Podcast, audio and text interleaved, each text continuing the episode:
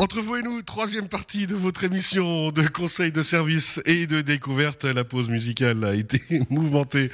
Entre nous, on va attaquer donc cette troisième partie d'émission avec notre nouvel expert, Guillaume Boisdin. Rebonjour encore une fois. Bonjour Cyril. Merci de nous rejoindre. Logipro à Valdilier, logipro-imo.ch. On a déjà un peu parlé d'immobilier euh, dans cette émission avec euh, nos différents experts, que ce soit avec José les assurances ou avec Blaise Fournier euh, pour le secteur bancaire. Avec vous, on va pouvoir développer encore tout ce secteur immobilier, mais en creusant un petit peu architecture, développement immobilier, enfin en allant vraiment dans d'autres détails. Déjà juste présenter euh, la société Logipro. Je pense que c'est une bonne base de travail pour apprendre à se connaître. C'est toujours bien. Alors merci, bonjour Cyril. Euh, alors merci d'ailleurs de m'ouvrir euh, le cercle de cette magnifique émission. Je vais essayer d'être aussi intéressant que mes deux prédécesseurs. Vous le serez, vous verrez. Qui ont, qui ont présenté l'humour et les, et les, abeilles de façon très, très intéressante. Écoutez, la société Logipro, elle a été créée il y a une dizaine d'années dans la vallée Pauline à Valdilier. Euh, elle est active donc dans le secteur de l'immobilier et la construction euh, et elle est spécialisée dans le développement immobilier. Euh, je suis au bénéfice d'un brevet fédéral de développeurs immobiliers qui justement touche. Alors le, secteur immobilier et la construction, c'est un secteur très vaste qui concerne énormément de métiers. Dans la région du Chablais, il y a énormément d'entreprises et de personnes qui travaillent de près ou de loin dans, dans la construction et dans l'immobilier. Donc je pense qu'il y a énormément de gens qui nous écoutent qui vont qui vont se retrouver à un moment de la conversation. Euh, donc moi je m'appelle Guillaume Boisdin, j'ai 42 ans. Euh, je suis marié, deux enfants, euh, domicilié à Valdilier, euh, là où je travaille. Et alors, le, développeur immobilier, en, en, en, spécificité, si je te, si je t'en donne la définition, euh, c'est un professionnel qui va anticiper, si tu veux, les besoins des utilisateurs. Donc, les utilisateurs, ça peut très bien être euh, des gens qui cherchent à se loger. Ça peut être euh, des communes qui cherchent à agrandir une crèche ou l'accueil de la petite enfance. Ça peut être un industriel qui a besoin d'une halle. Bref. Tous les... vraiment tous les secteurs, le voilà, tout autant varié que possible. Simplement, euh, ben, vous allez accompagner euh, avec la société le projet de A à Z, si on peut dire, ou bien? Alors, le développeur est qualifié pour euh, amener le projet de la phase embryonnaire jusqu'à la mise en service, donc jusqu'à la livraison.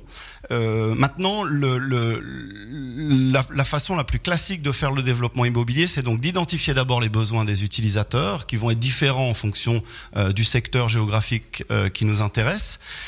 Une fois que ces besoins sont identifiés, on va trouver le foncier adapté, donc le terrain qui va se prêter à l'utilisation et au programme qu'on veut faire dessus. On va maîtriser ce terrain par les, les, les, les, différentes techniques de maîtrise foncière.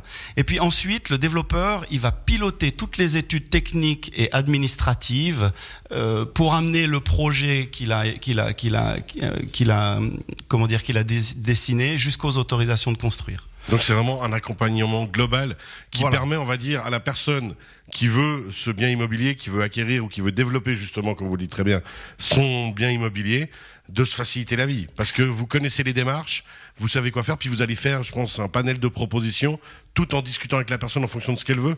Alors, exactement. Une fois que le, les, autorisations de construire sont en force, euh, on, a, on a franchi un premier palier de la valorisation foncière et euh, un terrain qui n'avait rien dessus, aucun projet, et, et d'un seul coup valorisé et, et, le travail du développeur a une vraie valeur à ce moment-là. Une fois que le projet est en force, on va se mettre en quête d'un investisseur. Euh, ça, c'est la procédure classique. Maintenant, il y a la procédure qui fait que l'investisseur va se présenter de lui-même en exprimant ses besoins et en disant à la société Logipro ou à une autre société spécialisée dans ce métier, euh, en disant voilà, moi j'ai, j'ai, j'ai, j'ai, je recherche 6000 mètres carrés de terrain, admettons, pour y faire euh, deux immeubles en PPE. Je suis un collecteur d'épargne, donc on parle d'une entreprise qui s'occupe de gérer vos fonds de pension ou votre votre LPP. Euh, et voilà, j'ai un budget de temps à investir. Trouvez-moi un, un terrain, mettez-moi un projet dessus.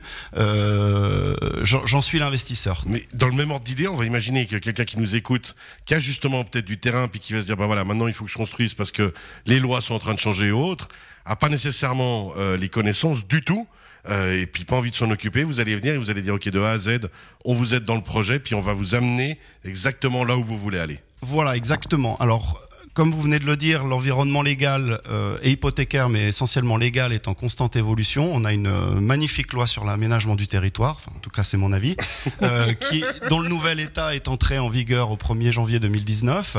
Et ce changement légal concerne non seulement les développeurs, les investisseurs, les, les, les, les, institutions de financement et aussi les propriétaires. alors effectivement, un propriétaire pourrait se tourner vers un développeur en lui demandant de d'étudier et de préparer un projet de développement pour son terrain. Euh, tout dépend en fait à quel moment euh, l'action est lancée. Est-ce que c'est le développeur qui lui lance l'action et qui ensuite va trouver des investisseurs? Est-ce que c'est l'investisseur qui va se manifester auprès d'un développeur et qui va lui commander un projet? Est-ce que c'est un propriétaire foncier qui va se dire tiens mais mon terrain j'ai envie d'en faire quelque chose, il est, il est inutilisé depuis 20 ans, on va le construire? Il y a en fonction de où par la demande, le développeur, ça va être un petit peu le, le MacGyver, on va dire entre guillemets, euh, du process, parce que c'est un process euh, relativement complexe. Je dirais pas compliqué. Euh, on n'est pas en train de faire de la biotechnologie ou du rocket science, comme diraient les Anglais. Ou de l'intelligence artificielle. Ou de l'intelligence artificielle. mais mais c'est un process qui est complexe parce que cela met en rapport euh, un certain nombre de normes. On parle de on parle de droit, on parle de, de, de mathématiques financières, on parle de techniques de construction. Euh, etc., etc. Camille, vous avez une question Oui. quelles sont les contraintes architecturales? Parce que vous pensez bien que vous n'allez pas construire en dessous de, de dans un terrain de 3000 mètres, un bunker en béton. Et il faudra quand même respecter l'architecture traditionnelle. Est-ce que vous avez un cahier des charges pour la vallée?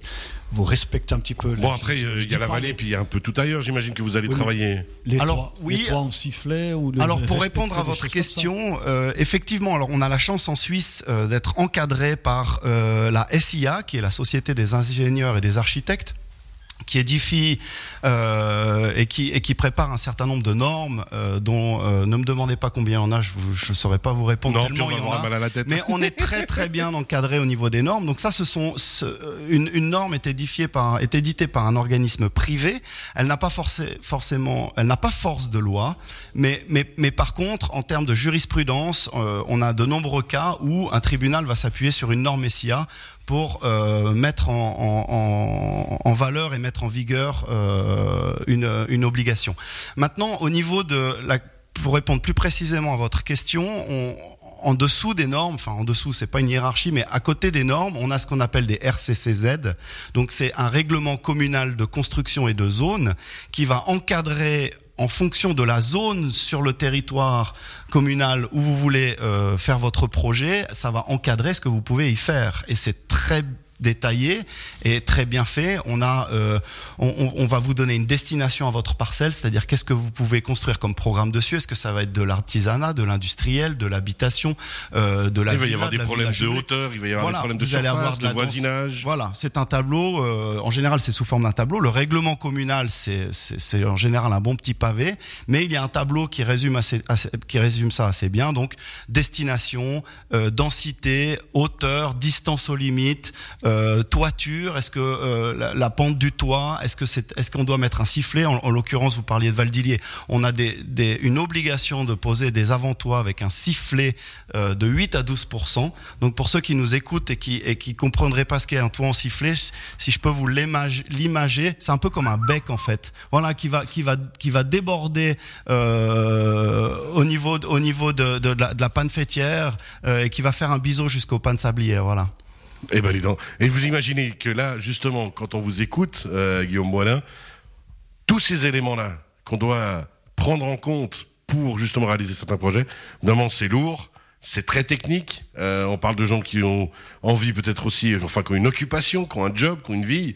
Euh, se plonger là-dedans, on risque de faire des erreurs, alors que justement, en faisant appel à des spécialistes, on se facilite la vie à ce niveau-là. Alors, à tous les niveaux. Alors, vous avez tout à fait raison. Maintenant, bon, l'erreur appartient à tout le monde, hein, même des, des, spécialistes, même des, des, grands professionnels qui ont 40 ans d'expérience font aussi des erreurs. Ça arrive à tout le monde. Maintenant, il est clair que qu'on construise un petit cabanon de jardin ou, un peu à fortiori plus un chalet ou une villa et qu'on construise un aéroport, le, le, process est finalement plus ou moins toujours le même. On part d'une feuille blanche, euh, on, étudie le potentiel du terrain, on va, on va dessiner un projet dessus, euh, par un, un architecte va dessiner un projet, ensuite on va le construire et puis on va le mettre en service. Maintenant, comme vous disiez, euh, la différence entre un, un chalet d'habitation, par exemple, ou une villa, et puis un aéroport, ce sont les enjeux.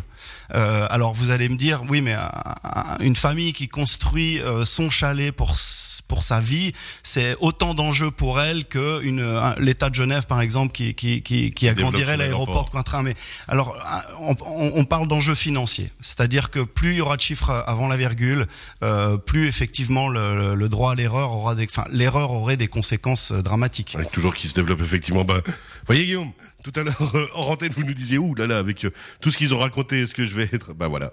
Parfait, merci beaucoup. On sait que le sujet est vaste. Hein. Vous revenez, si je ne me trompe pas, dans trois semaines, je crois qu'on vous retrouve. Oui, oui. Pour votre deuxième euh, émission, ça a été pour vous? Mais euh, extrêmement bien. J'espère avoir été aussi intéressant que mes prédécesseurs. Et... Il est adoubé Messieurs, c'est bon pour vous? Ah, Complètement. Est-ce que je vois ce que j'ai peut revenir quand il veut lui aussi. Merci. Ce que j'ai pu noter aussi, c'est que c'est un métier qui a beaucoup d'interactions avec les gens et que cette interaction-là, elle a un prix. Hein. C'est énorme le, nombre de problèmes que vous pouvez résoudre avec tous ces gens qui vont venir s'associer à la spécialisation et que vous devez gérer. Euh, on en, vous en avez pas beaucoup parlé, je pense que c'est quelque chose que vous ferez plus tard, mais c'est un immense travail que de coordonner pour que le projet soit réalisé. Ça, il faut avoir, tu as raison, euh, beaucoup de feeling. Il faut qu'il soit là. Le, Et de l'humour, certainement. Et je peux vous garantir que tout ça, il l'a, parce que je le connais depuis de très nombreuses années. Guillaume Boisdin, merci beaucoup. Merci à vous. On se réjouit vraiment de vous retrouver une prochaine fois pour exactement euh, faire ce qui est en train de se passer, c'est-à-dire continuer cette discussion et, et, continuer le développement de vos activités. Logipro-imo.ch, Guillaume Boisdin. On rappelle euh, Logipro à Valdilier. À très bientôt. À bientôt aussi. Merci beaucoup. On rappelle Camille Rittner en deuxième partie d'émission. Rittner Apiculture à Montaix, rittner-apiculture.ch pour le site. On a parlé de la propolis et de tous ses effets bénéfiques. Et je vais conclure en disant la propolis, au revoir. Merci beaucoup. Et Jean-Jacques Martin de l'école Némésis à Montaix, école-némésis.ch. On a parlé avec vous de l'humour et comme d'habitude, c'est à nouveau passionnant. Merci beaucoup. Merci à vous. Et on rappelle qu'on retrouve ces trois séquences en podcast sur radiochablais.ch. Belle fin de semaine, bon week-end, merci beaucoup.